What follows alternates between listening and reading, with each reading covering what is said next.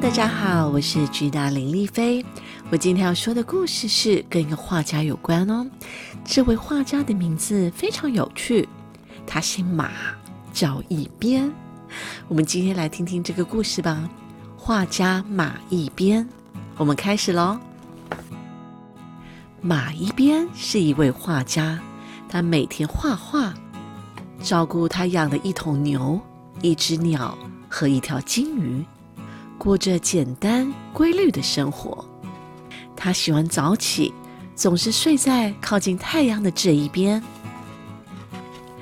他喜欢散步，总是走在人少的这一边。马一边的好朋友夏东兴住在山的另一边。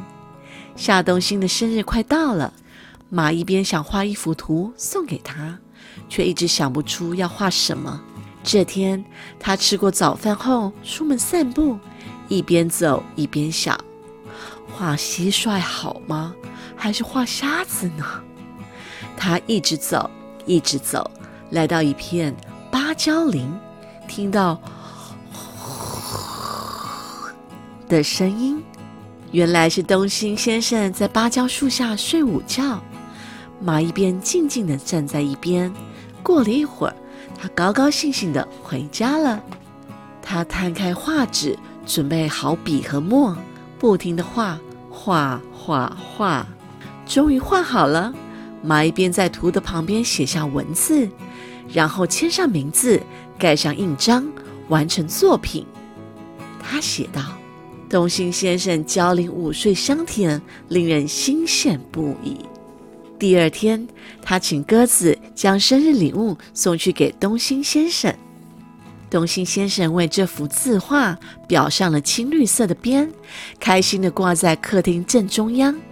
晚上，他提早上床睡觉，满心期待明天快快到来。一大早就有很多人来祝贺东兴先生的生日。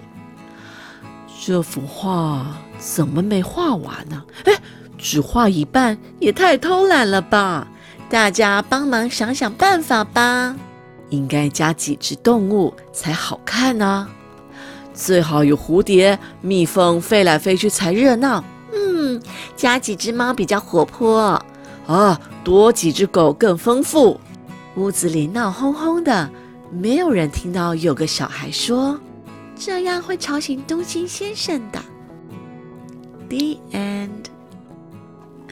非常有趣的一个故事哦，很简短。小汉堡非常喜欢听这个故事，因为他觉得很有趣。